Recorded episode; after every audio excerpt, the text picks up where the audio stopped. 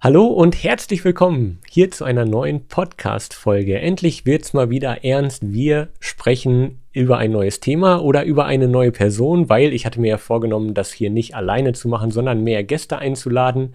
Und der Fall tritt heute wieder ein. Mit dabei ist Matthias Kugler. Der darf sich gleich nochmal kurz vorstellen. Und wir wollen einfach mal darüber sprechen, was er eigentlich so macht, was ihr vielleicht auch davon habt. Ihr kennt ihn vielleicht sogar schon und deswegen würde ich dich einfach mal bitten, Matthias, guter Vorname übrigens, stell dich einfach mal kurz vor. Ja, lieben Dank für die Einladung, Matthias. Ähm, mein Name ist Matthias Kugler, bin äh, Inhaber der Firma Mein Smart ist der Heim. Und äh, unsere Vision ist es, jedes Zuhause smart zu machen. Das heißt, wir bieten Planungsleistungen an äh, im Bereich Smart Home für äh, den Häuslebauer, also gerade im Sektor Einfamilienhaus. Und äh, ja, da haben wir uns spezialisiert auf das Thema KNX. Und bei uns bekommt man eben alles von der sag ich, klassischen Elektroplanung im smarten Haus über die KNX-Planung, äh, die KNX-Programmierung dazu und den Schaltschrankbau. Da arbeite ich mit verschiedenen Partnern zusammen. Und genau, eigentlich alles von der Planung bis zur Inbetriebnahme sozusagen. Ja, perfekt. Ähm, du sagst jetzt uns oder ähm, ja, dass äh, ihr zu mehreren Leuten seid. Wie muss man sich das vorstellen? Oder machst du das alleine? Oder äh, wie ist da aktuell die Aufteilung? Genau, danke für den Hinweis. Also aktuell ist es tatsächlich so, mein Smart ist daheim. Äh, bin ich selber und uns sage ich immer, weil ich natürlich mit verschiedenen Partnern arbeite, Herstellern arbeite. Von daher ist, ist das okay. einfach, wo ich sage, in der heutigen Zeit, äh, es alleine ist immer schwer, man braucht ein gutes Netzwerk, verlässliche Partner, um sowas auf die Beine zu stellen. Und deswegen das uns. Ja, super. Und was machst du so für Technologien? Was verbaust du da quer durch die Bank? Oder ist das auch Nachrüsten oder hauptsächlich Neubau, Planung? Oder ähm, ja, was sind so die Schwerpunkte bei dir?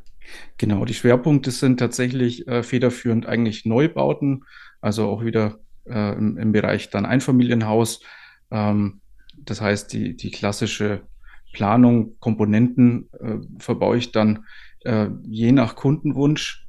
Äh, das heißt ja eben äh, von der Vision, jedes Haus smart zu machen. Und da ist auch ne, für den kleineren Geldbeutel was dabei, bis hin zum exklusiveren Modellen ist dann durch die Bandbreite alles möglich. Ist, finde ich, auch der Vorteil von KNX mit dem offenen Standard. Und äh, im Endeffekt äh, geht es von ja, dem Thema Bedienen äh, über Lichtsteuerungen, äh, Rollo-Steuerungen, Heizungssteuerungen, äh, dann auch Integration äh, von Wallboxen, je nachdem äh, in dem Segment. Ja, jetzt hat man bei, du hast es gerade schon gesagt, KNX ist so super vielfältig. Das ist, glaube ich, auch immer das Schwierigste, was man anderen Leuten im ersten Moment vermitteln kann, dass es ja gar nicht das KNX-Haus gibt. Es gibt ja eigentlich äh, eine Milliarde Ausprägungen wahrscheinlich, wie so ein KNX-Haus aussehen kann, weil es eben nicht die KNX-Komponenten gibt, die auf jeden Fall reinkommen, sondern es gibt tausende verschiedene Taster und so weiter. Wie machst du denn das dann? Also, wie entscheidest du, was für Komponenten du anbietest oder mit welchen du dich näher beschäftigst? Oder sagst du sogar, ich nehme mir vor, dreimal die Woche einen neuen Taster anzugucken, so ungefähr? Oder wie funktioniert das? Also es ist eigentlich grundsätzlich so vom Portfolio, ähm, hat man gewisse Hersteller und Typen, die ich habe. Also da ist jetzt mal so alles dabei von äh, MDT über GVS, ähm, PKNX in der Visualisierung, ähm, Gira natürlich äh, auch fester Bestandteil. Und es ist eigentlich so, in, das entsteht in der Beratung. Äh, ich komme dann eigentlich so über, über die Wünsche, ja, was, was stellt sich ein Kunde eigentlich vor? Unter einem Smart Home. Was sollte das denn generell können? Wie lebt er vielleicht auch jetzt schon seinen Alltag, wenn er ein Haus hat oder eine Wohnung? Äh, wie sind da so Prozesse? Also ich komme dann auch stark aus der Prozessebene, dass ich sage, okay, äh, was ist denn wichtig? Na, wie, wie schaut mein Arbeitsalltag aus, wenn ich früh aufstehe und versuche das dann eben in äh, entsprechende Bedienkonzepte zu überlegen äh, oder zu übersetzen. Und daraus entstehen dann gepaart mit Vorschlägen zur Visualisierung oder zu Bedienkonzepten, Bedienschaltern dann die entsprechenden äh, ja, Modelle und Hersteller. Also mal so ganz konkret, wenn man einen Wohnraum hat, ähm, in dem ja ich mit Küche und Essbereich und TV-Ecke so eine große offene Konstellation habe, äh, kann es zum Beispiel möglich sein, dass äh, Kunden sagen, okay, mir ist es da einfach wichtig, äh, am Abend eher warmes Licht zu haben, äh, an verschiedenen äh, ja, Stellen, an, an, an, Küche, an Sockelleisten, hinter der Couch, äh, in der Wohnwand. Äh, und beim Essen habe ich eine schöne Pendelleuchte zum Beispiel. beim Kochen möchte ich das Ganze in Kaltweiß haben, über Deckenspots zum Beispiel. Und so können wir dann hergehen und äh, auch ableiten, was brauche ich denn technisch dafür äh, in, im Feldverteiler an ja, Schaltgeräten, zum Beispiel Tunable White äh, Geräte, klassische Dimmer äh, und in der Bedienung dann hat man dann schon ein bisschen rausgehört, aha, der möchte vielleicht mit Szenen arbeiten und äh, ist da vielleicht ein Panel interessant, der will er da auch äh, Anrufe äh, oder Türspreche äh, Spreche entgegen, entgegennehmen. Und äh, das kann man dann halt eben auf verschiedenen Panels halt abbilden. Mhm. Kommen denn die Leute dann zu dir und haben schon gewisse Vorstellungen oder hast du auch Kunden, die so sagen, ich weiß eigentlich gar nicht, was ich möchte, mach erst mal und dann gucken wir mal, was rauskommt? Genau, beides ist da.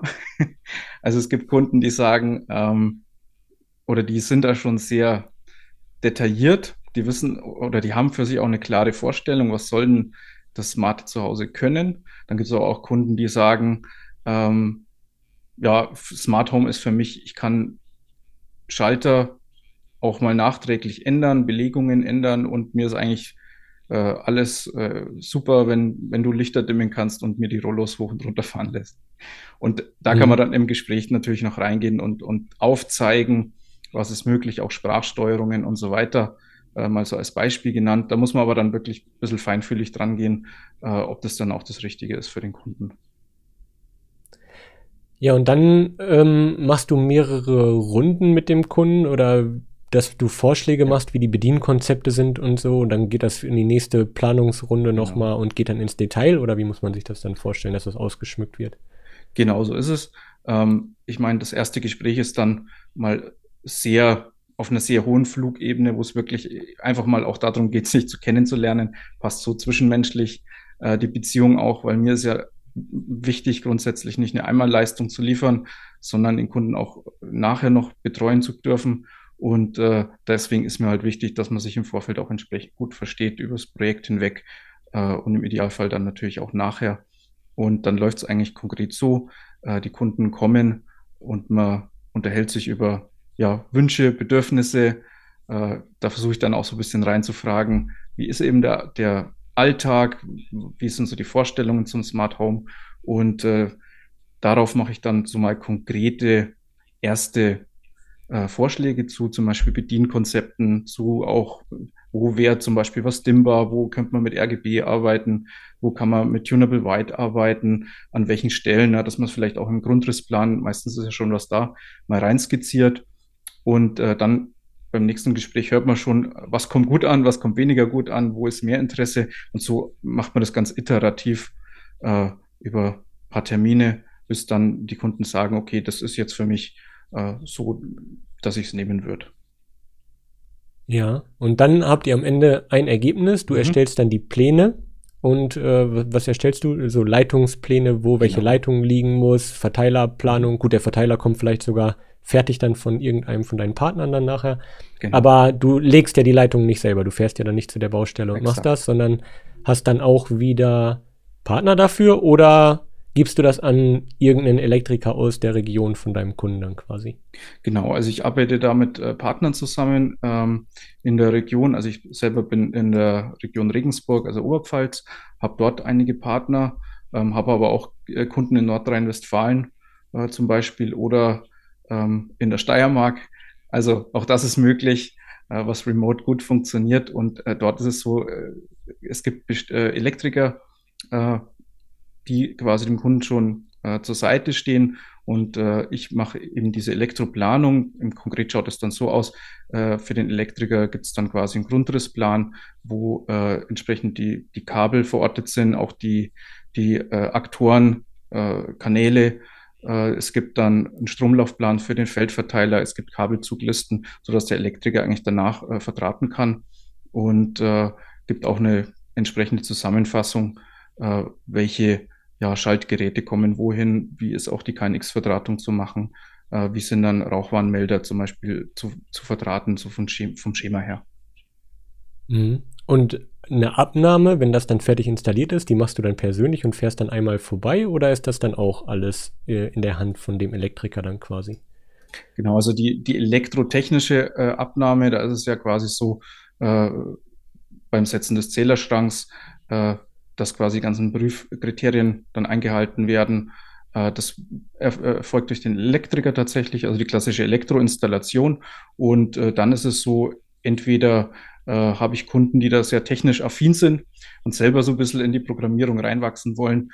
Äh, die bauen sich dann die Taster dann selber ein. Also im Endeffekt ist es jetzt auch nicht so ultra schwer.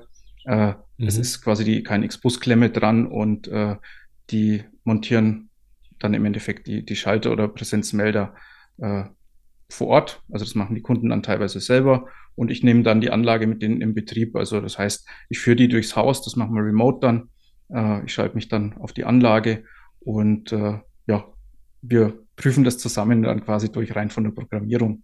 Oder dann gibt es eben Kunden, die sagen, äh, ich will es einfach in Art und Weise schlüsselfertig haben, dann fahre ich äh, quasi vor Ort, baue die Komponenten ein, habe die bei mir daheim schon vorprogrammiert und äh, nehme das dann quasi selber in Betrieb. Okay, das wäre jetzt auch meine nächste Frage gewesen. Das heißt, die Komponenten waren nicht unbedingt alle vorher bei dir und werden eingebaut und laufen, mhm. sondern die werden eventuell auch eingebaut und man muss noch später Programmiertasten drücken mit dem Kunden gemeinsam genau. physikalische Adressen vergeben und so weiter. Ja, ist ja, äh, klingt erstmal ja sehr flexibel. Also ist dir eigentlich ja egal, wo dein Kunde sitzt, ne?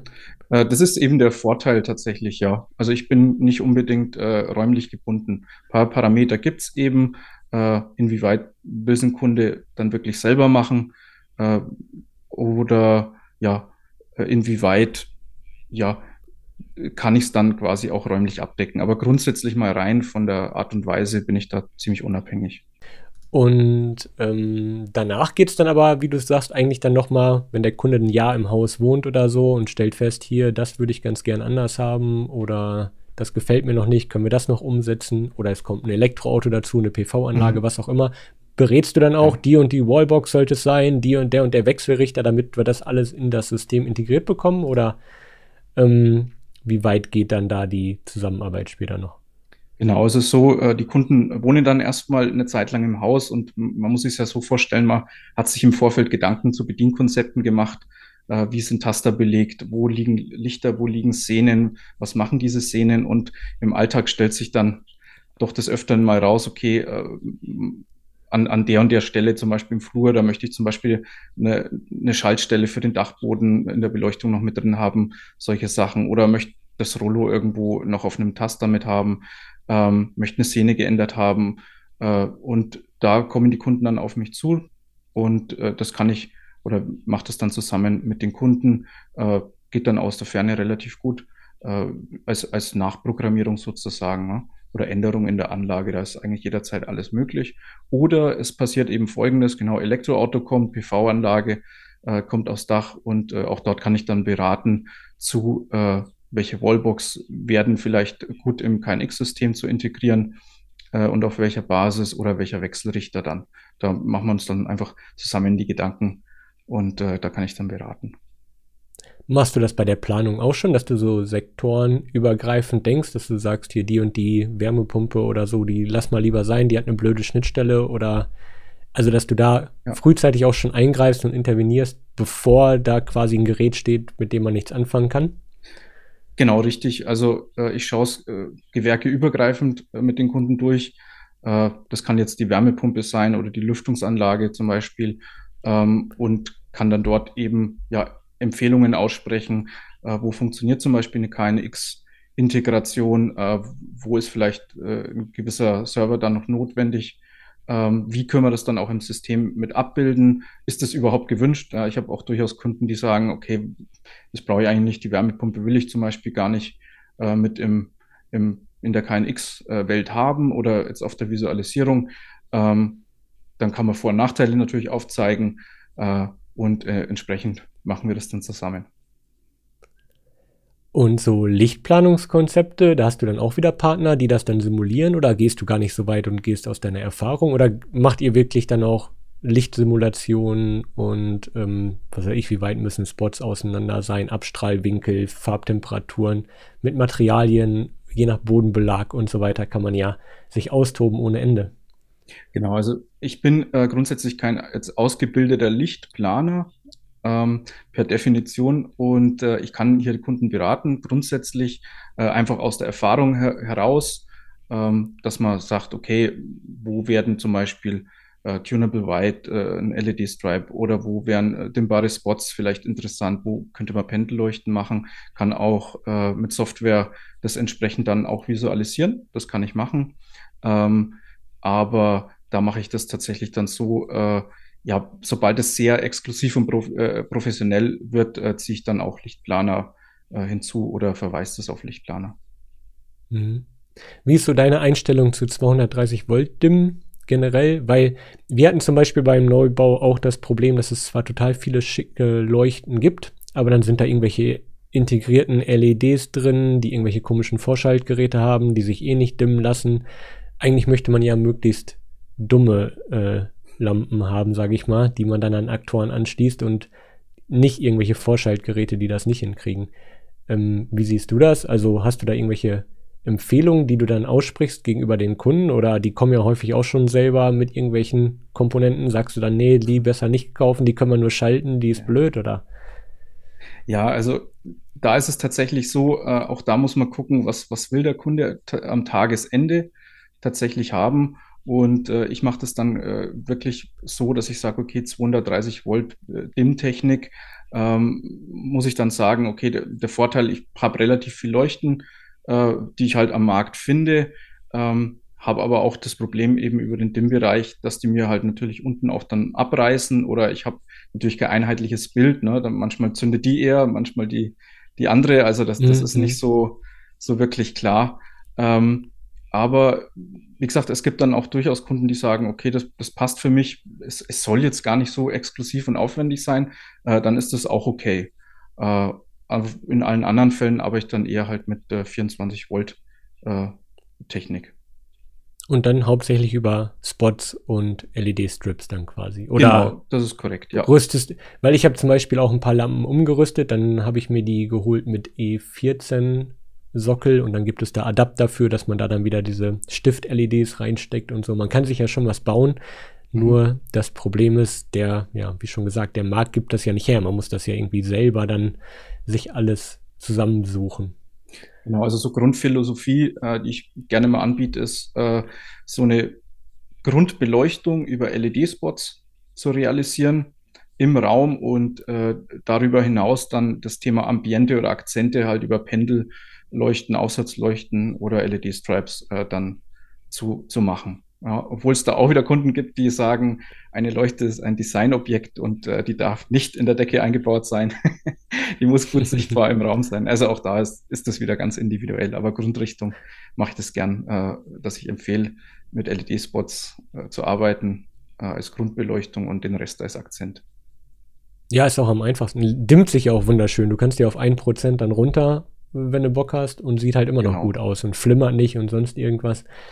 Und bei allen anderen probierst du dich immer aus, welche Dimmer funktionieren mit welchen Leuchtmitteln. Dann manche, wie du sagst, gehen ein bisschen eher aus, andere verfärben sich nochmal unten rum oder was auch immer. Es ist ja schon ein bisschen anstrengend, das Thema. Also ich hätte es am Anfang auch nicht gedacht. Ich musste auch relativ häufig sagen, nee, die können wir nicht nehmen, weil die kriege ich nicht vernünftig integriert, weil da ja. dann irgendwie ne, so geschwungene Sachen oder so funktioniert halt nicht gut. Ey. Ist schon ein schwieriges Thema. Ich weiß auch nicht, warum es nicht irgendwie Hersteller gibt von Leuchten, die sagen, hier, da ist 24 Volt Beleuchtung drin, mhm. steuere mich mit PWM an und die sind trotzdem Designerleuchten. So irgendwie Absolut. ist der Markt dafür nicht da. Verstehe ich nicht. Ja. Oder kennst du was? Nee. Ähm, jetzt, nein, also es ist wirklich total schwer, weil äh, ich, ich habe auch oft das Thema, dass, dass Kunden dann äh, mit, dem, mit DALI-Systemen äh, kommen und der Vorteil ist natürlich riesig, aber jetzt, wenn ich gerade dann mit Leuchten arbeiten will oder Pendelleuchten, dann wird der Markt auf einmal sehr klein und exklusiv und teuer. Und äh, dann hat sich dieses Thema, sage ich jetzt mal, äh, ja auch oft schon von alleine erledigt, weil es sehr, sehr schwer ist, tatsächlich umzusetzen. Also man hat dann oft auch so Hybride äh, dann später verbaut. Ja, und was sagst du deinen Kunden, wenn die sagen, hey, ich habe sowas Cooles gesehen, wie so eine Net-Atmo-Türklingel oder von Ring oder so, weißt du, so Insellösungen, mhm. die man vielleicht schon aus dem aktuellen Objekt hat, die man dann im Neubau mitnehmen möchte. Probierst du das dann oder äh, sagst du dann direkt, lass mal lieber was anderes machen, was sich besser integrieren lässt? Ohne ja. Internet vielleicht auch. Das ist eine, eine spannende Frage und äh, mir ist immer wichtig, dass die Systeme einfach zuverlässig funktionieren äh, und das über lange Zeit hinweg, also dass die auch einen gewissen Support erleben. Äh, und deshalb empfehle ich dann tatsächlich äh, jetzt so Sachen wie, wie NetAtmo, ja, die dann vielleicht ähm, eher kurzfristig sind oder wo ich auch nicht weiß, wie lange wird so ein Produkt supported. Äh, da empfehle ich dann tatsächlich äh, andere Systeme dafür zu nehmen. Was verbaust du an der Haustür hauptsächlich? Hast du da Favoriten, die du, ähm, die du gerne verbaust? Ich meine jetzt hier Basalt hat ja auch für Light and Building ein nettes System vorgestellt jetzt, aber das ist ja eine andere Preisklasse. Genau. Ähm, hast du irgendwie was, was du, was du favoritisiert nimmst? Was weiß ich, Buschjäger, Welcome oder Gira mhm. 106 oder was es alle gibt? Ja, also ich habe tatsächlich äh, gute Erfahrungen ähm, mit eigentlich der Doorbird-Serie gemacht. Die finde ich gut. Ähm, Gira 106er ist auch, finde ich, ja doch durchaus öfter im Einsatz, äh, weil es vom Design halt äh, sich super integrieren lässt. Ne? Ja, und vor allen Dingen ist ja modular, kannst dir aufteilen, genau. wie du es dann nachher haben. Gut, Doorbird ist mittlerweile auch sehr flexibel über die mhm. Konfiguratoren, da kannst du ja auch alles Mögliche reinpacken. Und ähm, Zutritt machst du dann wie am liebsten oder was empfiehlst du den Kunden für, was ich, RFID-Tags oder Code-Tastaturen oder Fingerscanner oder, oder stellst du eine offene Frage und sagst, was möchtet ihr gern haben? Ähm, auch da ist es so, im Gespräch äh, kristallisiert sich so ein bisschen raus. Ähm, in der Regel ist es eigentlich Fingerprint ähm, und äh, nicht in der Haustür integriert. Also das heißt meistens dann im, im Klingelsystem ähm, und die Haustür hat dann äh, elektrisches Türschloss äh, und mhm. die, die, ja, den, den Aktor oder Relais-Aktor für, für den Fingerprint ist, der ist dann im Feldverteiler mit drin. Ähm, wie machst du das dann, wenn du jetzt den, zum Beispiel unser Fensterbauer, dem musste ich dann eine ganze Weile erklären, was ich denn eigentlich für ein Motorschloss haben möchte und welche Leitung von wo nach wo später gehen soll und wie der Kabelübergang in der Tür ist. Übernimmst du dann auch die Kommunikation mit den Gewerken dann quasi? Also, oder sagst du dem Kunden, was er weitergeben soll oder wie funktioniert das? Weil es ist ja schon viel ja. Kommunikation, gewerkübergreifend, auch mit Fensterkontakten. Mhm. Da stellen sich auch viele schwer, die zu integrieren. Dann rufen diese Mondpreise auf, damit sie es nicht machen müssen. Ist genau. schon schwierig. Genau, also äh, Hauptkontaktperson ist tatsächlich der, der Bauherr im ersten Zuge. Ähm, ich gehe dann aber auch gern in Gespräche eben rein mit äh, Anbietern für ja, Fenstertüren, Wärmepumpe äh, und äh, ja, versucht da dann so ein bisschen zu verstehen, wie, wie funktionieren deren Systeme, versucht dann auch dem Kunden aufzuzeigen, okay, das können wir dann vielleicht auch damit machen. Oftmals ist es ja so, äh, die Kunden bauen Schlüssel fertig, äh, haben dann gewisse Systeme auch schon im Angebot äh, mit drin und die gucke ich mir dann durch und sage, okay, äh, das können wir jetzt damit machen und das können wir nicht damit machen. Äh, vielleicht gäbe es aber auch noch die und die Alternative. Also auch wieder hier so beratende Tätigkeit. Ähm, ja, wir haben das zum Beispiel ja so gemacht, dass wir den Elektriker oder die Elektro, ähm, das Elektrogewerk komplett aus dem Angebot vom Bauträger rausgeschmissen haben, weil damit der dann nichts mit zu tun hat, weil sonst ist ja der Elektrobetrieb vorgegeben, da weiß ich nicht, was mhm. kann der überhaupt. Machst du das dann, dass du dann sagst, wir übernehmen mit einem Elektriker, den du nicht kennst, von XY, das kriegen wir schon irgendwie hin, der kriegt meine Pläne und soll das dann so machen oder hast du dann dann Bauchschmerzen mit? Also das mache ich tatsächlich nicht, dass ich jetzt äh, das Gewerk Elektro äh, komplett äh, selber dann anbiete, äh, weil ich muss dazu halt die Elektriker einfach kennen. Und äh, mhm. dann ist es schon so, dass Kunden teilweise sagen, sie suchen sich äh, den ausführenden Elektriker durchaus als Gewerk und ich dann den, sage ich mal, smarten Bereich zu, zusteuere, ja, als ja, Baustein der Elektroinstallation, wenn man es dann so sehen will. Wie, wie, ist da deine Erfahrung? Haben die Elektriker da, finden die, das, finden die das gut, dass du dabei bist? Oder finden die das eher so bevormundend, dass die was bekommen, was schon fertig ist und die nur noch ausführende Kraft sind, quasi? Äh, das, ist, das ist eine spannende Frage. Ähm, die Rückmeldung, die ich da tatsächlich bekommen habe, ist durchwegs positiv, äh, weil die Elektriker sich das grundsätzlich auch mitnehmen, das Thema, also wenn so eine Baustelle super funktioniert, äh, haben die jemand in der Hinterhand, der im Endeffekt in dem Fall KNX auch, auch machen kann. Und äh, das finde ich sehr wichtig ist, weil viele Elektriker sich in, in der klassischen Elektroinstallation einfach wiederfinden. Die sind da einfach Experten drin äh, und dankbar sind, wenn sie einen Partner haben, der sie im Bereich Smart Home da vollumfänglich unterstützen, sie sich auf dieses Kerngeschäft äh, der Elektroinstallation, was ja eh schon facettenreich genug ist, äh, einfach konzentrieren können. Und von daher ist so das Feedback, das ich habe, äh, da durchwegs positiv, ja. Ja, viele geben das, soweit ich das weiß, ja sowieso heute schon an ihren Großhandel ab und der plant dann, wenn solche Anfragen mhm. reinkommen.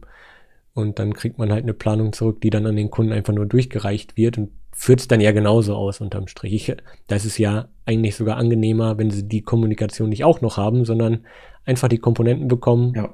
Und dann, ne? Lässt du denn dann Verteilungen auch vor Ort dann bauen oder von den Elektrikern oder kommen die dann, die Elektroverteiler immer fertig von deinen Partnern dann quasi auf die mhm. Baustelle? Also da ist es tatsächlich dann auch so, äh, es gibt Elektriker, die bauen das selber, da bekommen die dann von mir Strom, den Stromlaufplan für den Feldverteiler äh, mit den entsprechenden äh, Absicherungen ja, und äh, können eigentlich anhand des Stromlaufplans dann entsprechend verdrahten. Äh, wieder andere sagen eigentlich, ähm, mir ist eigentlich ganz recht, ich bekomme einen fix und fertig verdrahteten Feldverteiler, den setze ich neben einen Zählerschrank zum Beispiel. Ich habe meine Reinklemmen oben drin und kann meine Kabel sauber auflegen und kann entsprechend dann durchprüfen und äh, dann sind die auch happy damit, ja. Also ist mhm. tatsächlich die Variante, die am meisten vorkommt. Ja, weil da geht ja schon Arbeitszeit für den Elektriker und vielleicht auch damit Umsatz ja dann verloren, wenn man das nicht selber machen kann. Aber gerade in der aktuellen Situation, ich meine, die meisten Auftragsbücher sind ja voll bis oben hin. Da freut man sich natürlich auch über genau. alles, was man nicht machen muss hinten raus. Ne? Genau, noch, noch ja, ist da keiner über mangelnde Aufträge. noch nicht, ja. Mal gucken, wie sich das entwickelt. Mit den Preisen, wenn das so weitergeht. Exakt. Was ist deine Lieblingsvisualisierung aktuell? Hast du irgendwas, was du äh, aus, aus, aus, also jetzt nicht von der Benutzung her, sondern von der, also aus Sicht eines Systemintegrators, was du gerne einrichtest und mhm. was Spaß macht? Ähm, ja, was mich aktuell wirklich äh, super fasziniert, ist der, der iPort von äh, Babtech. Mhm. Und einfach vor dem Hintergrund, ich kann zum einen die Cube Vision nehmen. Also das ist ja diese Kubus-Visualisierung, die optisch da sehr ansprechend ist, äh, die auch relativ komfortabel zu programmieren ist. Ähm, die, die wichtigsten Funktionen finde ich auch super dargestellt hat, auch mit einer äh, entsprechenden Handy-App oder Handy-Darstellung. Aber auf der anderen Seite kann ich sie auch komplett individualisieren. Also ich kann mir da äh, Grundrisspläne dahinterlegen und kann mir die Schaltelemente da reinziehen. Ähm, oder ich sage halt, äh, ich lege äh, ja eine Gebäudeansicht drauf, Fassadenansicht drauf und lege dort dann Bedienelemente rein, Zimmer, äh, Zimmerbilder zum Beispiel, äh, um, um das Ganze einfach zu individualisieren. Äh, rein mal von der Bedienung und von der Oberfläche und der Logik-Editor, den finde ich persönlich äh, super gut, ja, weil er halt einfach grafisch ist, äh, weil ich ihn sehr einfach strukturieren kann, weil ich den auch, und das ist, finde ich, super wichtig, äh, den auch live äh, mir anzeigen lassen kann. Das heißt, ich kann diese Bausteine äh, live schalten und äh, kann mir gucken, wie sind die Ein- und Ausgänge, wie sind die Logikzustände. Äh, und das finde ich halt komfortabel und super. Mhm. Genau. Das heißt, ähm, du hast dann so ein Angebot von verschiedenen Visualisierungen ja. oder sagst du, oder welche bietest du generell an? Was, welche, mit wem arbeitest du zusammen? Ähm, also ich sag mal so, das meiste tatsächlich, was äh, ich als, als Kundenwunsch habe, was ich dann auch anbiete, äh, ist der äh, Gira X1, tatsächlich der äh, CubeVision von DAB Tech und äh, dann die UV-Haltner von äh, P9X die quasi auch nochmal zwar über ein Panel äh, letzten Endes dann mhm. meistens äh, mitläuft, aber das ist auch eine Visualisierung, die Kunden dann gern haben. Ähm, ich kenne jetzt die Apps von, also ich habe die ähm, Gira Smart Home App haben wir momentan auch laufen, aber ich weiß nicht, wie es dir geht. Mir fehlen da immer relativ viele Elemente, zum mhm. Beispiel PV-Visualisierung oder mhm. Energiefluss und sowas kann man ja alles nicht darstellen. Ist das bei ähm, Babtech zum Beispiel besser oder ähm, ist das ja. ähnlich limitierend, sage ich mal?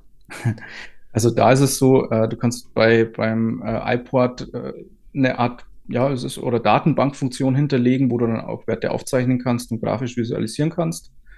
Und äh, das finde ich den Riesenvorteil tatsächlich zum X1. Äh, es gibt mhm. halt eben Kunden, die sagen, okay, ihnen gefällt das Kacheldesign, äh, sie wollen jetzt keine Werte aufzeigen oder aufzeichnen, na, dann ist das auch durchaus gut. Ich persönlich äh, muss sagen, dass durch diese Kacheln, es geht halt super viel Platz verloren. Äh, mhm auf, auf die Informationsdichte dann auch wieder bezogen. Ja, also ich, ich habe da sehr viel äh, luftleeren Raum in der Darstellung. Das stimmt, ja. Ja, ich habe mich ein bisschen erschreckt, wenn man dann zum Beispiel eine Außentemperatur auf eine Kachel legt als genau. einen Wert und dann geht man noch in die Detailansicht, dann hat man den kompletten Screen für eine genau. Zahl so quasi. Genau. Ist ein bisschen schwierig.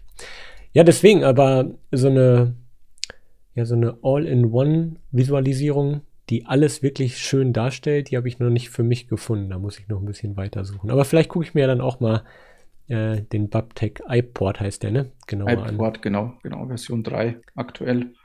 Äh, also finde ich wirklich sehr gelungen. Gefällt mir ganz gut. Ja, perfekt. Und äh, wie sieht das aus mit Gewerken im Garten, also ich Gartenbewässerung, Bodenfeuchte Messung und so weiter? Machst du das dann, also gibst du das auch dann an die Gartenlandschaftsbauer dann raus oder Mhm. Ähm, machst du dann auch die Berechnung der, der äh, Beregner und sowas? Machst du sowas auch selber oder gibst du das auch ab?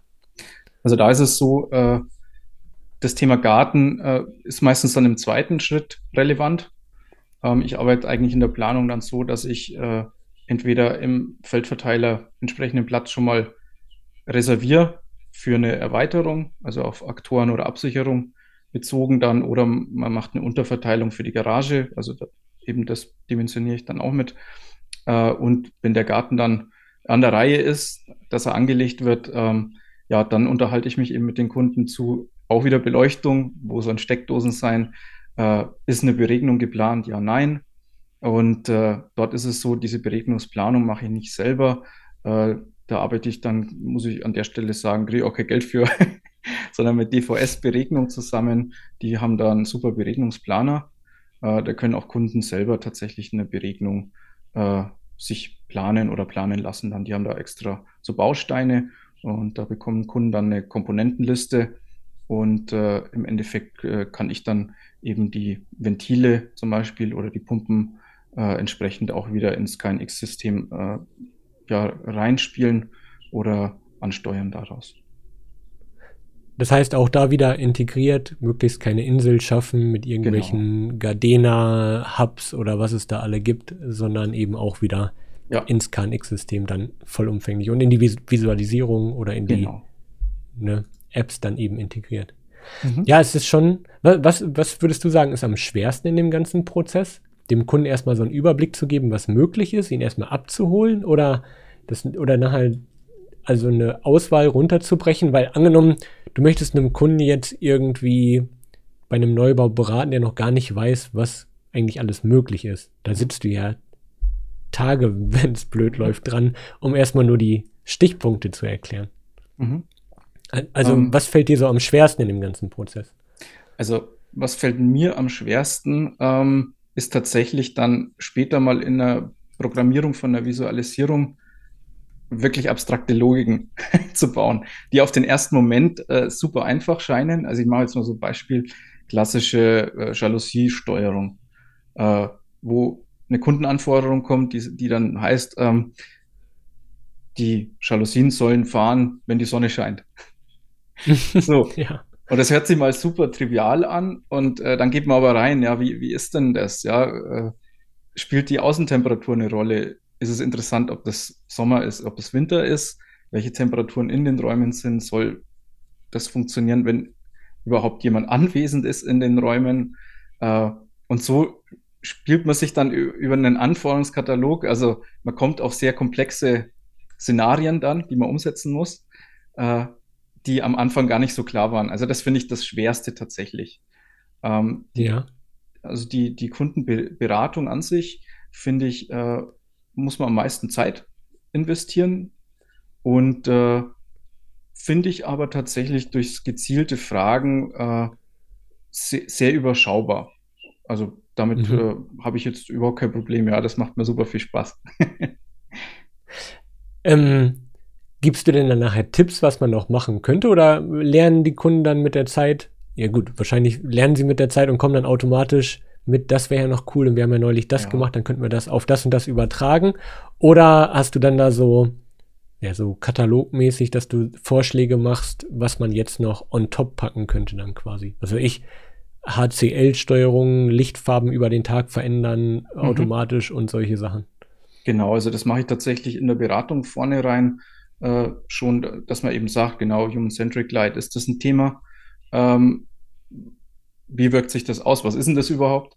Viele haben das ja noch nie gehört. Ähm, oder eine Sprachsteuerung. Äh, und da merkt man dann schon, ja, ist, ist da so die Akzeptanz da? Viele Kunden nehmen sich das einfach mit und sagen dann, okay, ja, jetzt noch nicht, aber ist vielleicht später mal ein Thema. Und äh, tatsächlich ist es so in der Beratung, äh, dass die Sachen einfach dann auch wachsen über, über den Betreuungsprozess, sage ich mal, nach der Inbetriebnahme raus. Mhm. Wie lange machst du das jetzt schon insgesamt? Äh, das sind jetzt halt, also die ganze Hausautomatisierung ja dann doch eigentlich, ja, sieben Jahre knapp.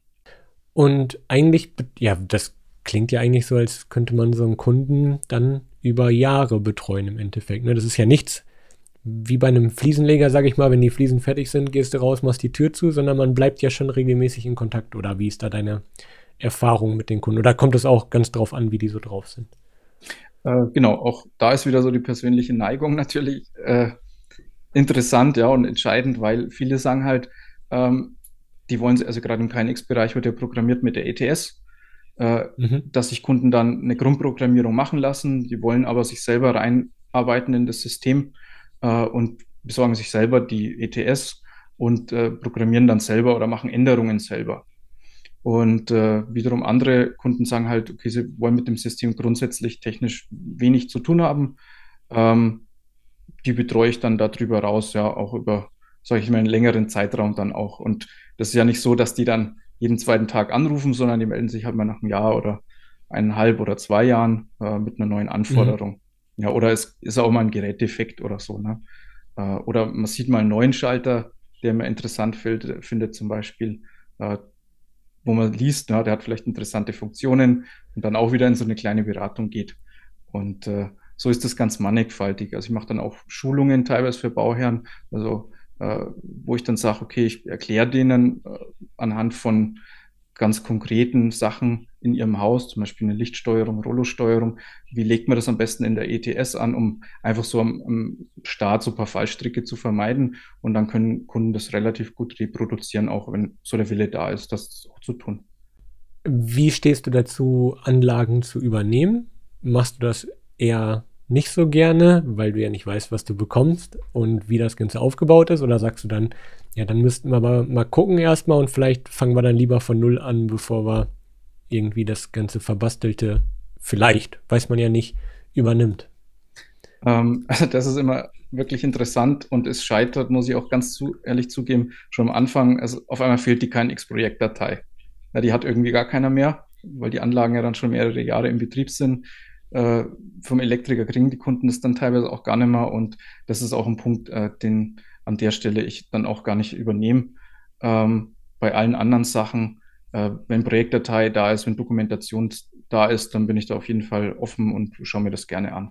Aber bei Anlagen, die quasi im Betrieb ist und die kein X-Projektdatei zum Beispiel nicht mehr vorhanden ist, äh, ist der Aufwand einfach überhaupt nicht äh, abzusehen, was steckt da dahinter, weil man muss sich ja den ganzen Busverkehr im Endeffekt wieder auslesen und äh, händisch mehr oder weniger rekonstruieren, wie es. Ja, ja oder halt hinfahren und überhaupt erstmal durchmessen, was liegt auf welchem Kanal, was genau. passiert wo. Und das ist ja, ja, wer bezahlt das unterm Strich gerne, ne? Genau. Zumal man es ja schon mal bezahlt hat irgendwann. Ja, es ist ein schwieriges Thema, geil. Gerade diese Anlagen übernehmen. Aber du gibst generell Projektdateien raus, wie das klingt. Also wenn jetzt das äh, Projekt äh, abgeschlossen ist, gehört ja. es für dich zu dem Produkt, zu dem das Ergebnis dazu, dass die Projektdatei dem Kunden übergeben wird und nicht mit Passwort und wenn du ich habe auch schon Sachen gehört mit USB-Stick und versiegelt und wenn der geöffnet wird, ist Garantie weg oder Gewährleistung. Nee. Dann gibt es ja die verrücktesten Geschichten unterm Strich. Nein, also die, die KNX-Projektdatei oder auch die äh, Datei für die Visualisierung, ähm, das ist Kundeneigentum und das steht dem Kunden dann zur Verfügung. Ja, und wenn der Kunde sagt, für eine Änderung möchte die haben, dann äh, kriegt er auch hier die aktualisierte Datei wieder. Das gehört für mich dazu. Ganz einfach äh, aus dem Grund, äh, weil er ja auch bezahlt hat dafür. Ganz einfach. Ja, schon, klar. Ja, es ist, ich weiß auch nicht, ähm, ich glaube, irgendwann gab es sogar mal ein Urteil, dass man das rausgeben muss. Ich will mich da nicht aus dem Fenster lehnen, aber irgendwie ist es ja, wie du sagst, es ist ja das Produkt, was man bezahlt Natürlich. hat, unterm Strich. Ja, sonst ähm, Planungsprozess danach, was haben wir noch? Im Endeffekt äh, Ausblicke, was möchtest du vielleicht demnächst anders machen? Möchtest du wachsen? Möchtest du vielleicht irgendwann mal selber Elektriker und Fachleute einstellen, dass du Baustellen selber ganzheitlich betreust? Oder wie ist deine Vision in ein paar Jahren, sage ich mal? Ja, also da ist es tatsächlich so, ich äh, möchte den, den Bereich der Planung noch weiter aus, ausweiten, auch äh, von der Re Region, bin da auch in Gesprächen äh, quasi in einer Art Netzwerk, dass man diese, diese Planung und Programmierung äh, dann auch mit äh, weiteren Partnern äh, ja machen kann. Äh, das ist mal für mich so die, die wichtigsten oder, oder nächsten Schritte mal ganz konkret. Selber die Installation zu machen, ähm, da bin ich wirklich so, wo ich sage, ich finde den Vorteil einfach an diesem ganzen KNX-System, man kann das äh, von den Rollen super trennen, die Installation und die, der Systemintegrator dann von, von der Bezeichnung her. Und äh, das betrachte ich als mein Kerngeschäft die Systemintegration und die Installation, die mache ich dann gern mit Partnern. Also da möchte ich äh, in das Segment auch gar nicht reingehen. Da gibt es Leute, die machen das perfekt und gut. Und äh, ja, da freue ich mich auch, äh, mit denen zusammenarbeiten zu dürfen. Ja, wenn, wenn das alle Seiten so sehen, also meiner Meinung nach gewinnt man da auch nur. Ich meine, ich sage auch immer so, die Leute, die auf der Baustelle, das ist, klingt jetzt vielleicht ein bisschen abwertend, aber die Leute, die auf der Baustelle die Wände mauern und Trockenbau machen, die haben ja auch nicht die Pläne gezeichnet und genau. definiert, wo welche Mauer hingehört. Also klar, es gibt Elektrofachbetriebe, die können das leisten, aber ich glaube, auch aus meiner Erfahrung, wo wir Angebote uns eingeholt haben, im Endeffekt möchten das die meisten auch einfach gar nicht. Und deswegen gibt es wirklich eigentlich schon fast zu wenige, die wie dich, die das dann wirklich anbieten und auch ganzheitlich in die Hand, Hand nehmen dann, gerade auch in dem Umfang mit allen Gewerken alles mit einbeziehen, gibt es eigentlich wirklich viel zu wenig. Genau, also das ist auch so meine Erfahrung, einfach die, die ich so gemacht habe. Ähm, es ist halt ganz schwer in, in diesem Segment so einen kompletten Überblick äh, auch zu haben, ja, von einer smarten Planung über alle Aktoren, Schalter, über Programmierung, dann auch die Installation, Installationsvorschriften, Änderungen in VDE. Äh, und das ist halt einfach so, äh, da ist das, dieses Geschäft oder die, das Feld des, des Systemintegrators schon so komplex, äh, dass man da auch wirklich gut zu tun hat und viel zu tun hat, genauso wie es bei der Elektroinstallation ist dann. Ne? Das stimmt. Ja, und äh, wie machst du das generell? Wenn, warst du auf der Light and Building eigentlich? Äh, ich war da tatsächlich dann äh, nicht. Ich hatte es vorgehabt, aber krankheitsbedingt hat es nicht funktioniert, leider.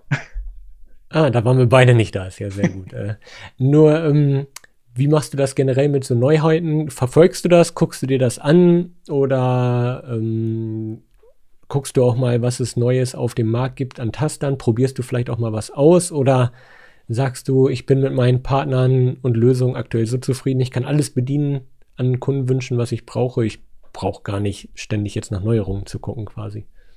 Ähm, da ist es so, ich habe natürlich gewissermaßen äh, ein ja, Herstellernetzwerk, äh, informiere mich da natürlich auch über Quellen, ja, YouTube äh, oder bei dir auf dem YouTube-Kanal natürlich auch, ja, an der Stelle mal. Äh, was gibt es grundsätzlich in, äh, auch außerhalb vom KNX-Bereich? Und äh, dann gehe ich eigentlich her, besorge mir dann diese Komponenten, die mich interessieren und teste die halt selber, äh, weil ich es halt super wichtig finde, nicht irgendwas zu planen, zu verkaufen, äh, einzubauen, zu programmieren, was ich jetzt nicht selber mal getestet habe, wo ich sage, das funktioniert auch. Äh, das ist mir dann das Risiko auch einfach zu groß. Deshalb alle Komponenten, die ich dann auch empfehle äh, oder in eine Planung mit reinbringe, die habe ich auch bei mir privat verbaut oder äh, habe sie getestet, zumindest, ja. ja. Auch gutes Stichwort. Du hast auch mit KNX gebaut, oder? Genau, so ist es. Mhm. Wäre wär schlimm, wenn nicht. ja, ich weiß nicht. Ich meine, im Endeffekt kannst du dir auch sagen, ich hatte noch nicht die Möglichkeiten und äh, ne, alles in der Theorie umgesetzt ja. Quasi oder in Kundenprojekten bei Freunden, was auch immer schon. Ich meine, deine Erfahrung spricht ja für sich so, ne? Warum muss man selber gebaut haben? nee, also es ist tatsächlich so, äh, wir haben es selber gebaut äh, vor zwei Jahren und äh, das natürlich auch mit äh, KNX und Visualisierung, obwohl es da wie schon gesagt, äh, so ist, ich, ich teste die ganzen Komponenten dann selber und ich habe dann äh, eine Art äh, Büro oder Showroom, wo ich verschiedene Komponententaster verbaut habe. Also das heißt, auch Kunden können hier vorbeikommen, können sich die Sachen dann live äh, in Aktion auch angucken und auch da mal testen, ja, wie funktioniert so ein Taster? Ist er optisch schön? Hat er jetzt zum Beispiel nur eine kapazitive Berühroberfläche, ja, dass ich gar gar nichts mhm. Haptisches mhm. mehr habe, sagt das einem überhaupt grundsätzlich zu. Also einfach auch, um solche Sachen dann in, in der Beratung einfach mit abdecken zu können, genauso wie ich verschiedene Visualisierungen dann äh, laufen habe, die man sich dann auch äh, angucken kann. Und die ich halt auch immer das heißt, programmiere. Du nutzt die Sachen im Alltag erstmal privat auch dann eine Weile, bevor du Klar. die überhaupt einem Kunden dann quasi anbietest. Genau so ist es. Ja. Ist es denn bei dir? Also bei mir ist es so, ich äh, habe immer viel vor. To-Do-Liste ist lang, was man bei sich selber noch machen möchte, aber irgendwie kommt man da selber nicht so zu. Man kennt ja auch, die Gartenlandschaftsbauer haben selbst die schlimmsten Gärten so ungefähr. Ist das bei dir auch so? ich weiß jetzt nicht, ob es das schlimmste Haus ist tatsächlich, aber es ist schon äh, so der To-Do, die To-Do-Liste und, und was ich gerne machen möchte, die ist schon, schon entsprechend lang, ja. Ist so. ja, ist so, ja. Ja, gerade wenn man ständig umbaut und testet und hier wieder genau. was umkonzipiert, mal wieder einen Taster umwirft, dann bleiben noch Reste von irgendwie alten Gruppenadressen rumfliegen und was auch immer. Und jedes Mal ist irgendwie genau. ein kleines Stückchen Veränderungen drin. Genau. Ja, macht es nicht unbedingt leichter. Ja, ansonsten ähm, würde ich sagen, wer sich von dir noch mehr anschauen möchte, du hast ja auch einen YouTube-Kanal. Ansonsten auch über deine Webseite meinsmartestdaheim.com. Kann ich auch genau. gerne nochmal verlinken. Und äh, wenn man sich jetzt für dich interessiert, wie erreicht man dich am besten? Auch über die Webseite oder? Genau, äh, entweder über meinen Instagram-Kanal ähm, oder äh, über die Website und äh, da ist Telefonnummer, Kontaktformular, E-Mail, Handynummer, alles mit bei. Also das heißt, welcher Kanal beliebt, äh, darf gewählt werden. Wie ist das bei dir generell? Wo kommen deine Kunden äh, so her? Über Empfehlungen oder ja. machst du groß Werbung aktuell oder arbeitest du vielleicht mit Bauträgern, Architekten zusammen oder wie funktioniert das? Das ist so, äh, einige Kunden kommen über tatsächlich den Instagram-Kanal äh, das ist auch, finde ich, schön zu beobachten, dass das tatsächlich immer mehr werden. Und mhm. äh, äh, das meiste ist aber tatsächlich dann über Empfehlungen, über dann Partner auch, äh, ja, die mich dann äh, für Programmierungen oder zum Beispiel mitempfehlen. Ja, ich bedanke mich auf jeden Fall bei dir ganz herzlich. Äh, hat viel Spaß gemacht und ähm, ja, ich freue mich auf Feedback. Mal gucken, wenn sich noch was ergibt, können wir gerne noch ein ja, weiteres ein weiteres Podcast-Format oder vielleicht mal ein Video zusammen machen, würde mich sehr freuen. Ich bedanke mich bei dir auf jeden Fall ganz herzlich. Ganz lieben Dank für die Möglichkeit zur Vorstellung an dich, Matthias. Ja, und in diesem Sinne würde ich sagen, vielen Dank nochmal. Ich wünsche dir alles, alles Gute und wir sehen uns, hören uns. Bis bald. Mach's gut, danke.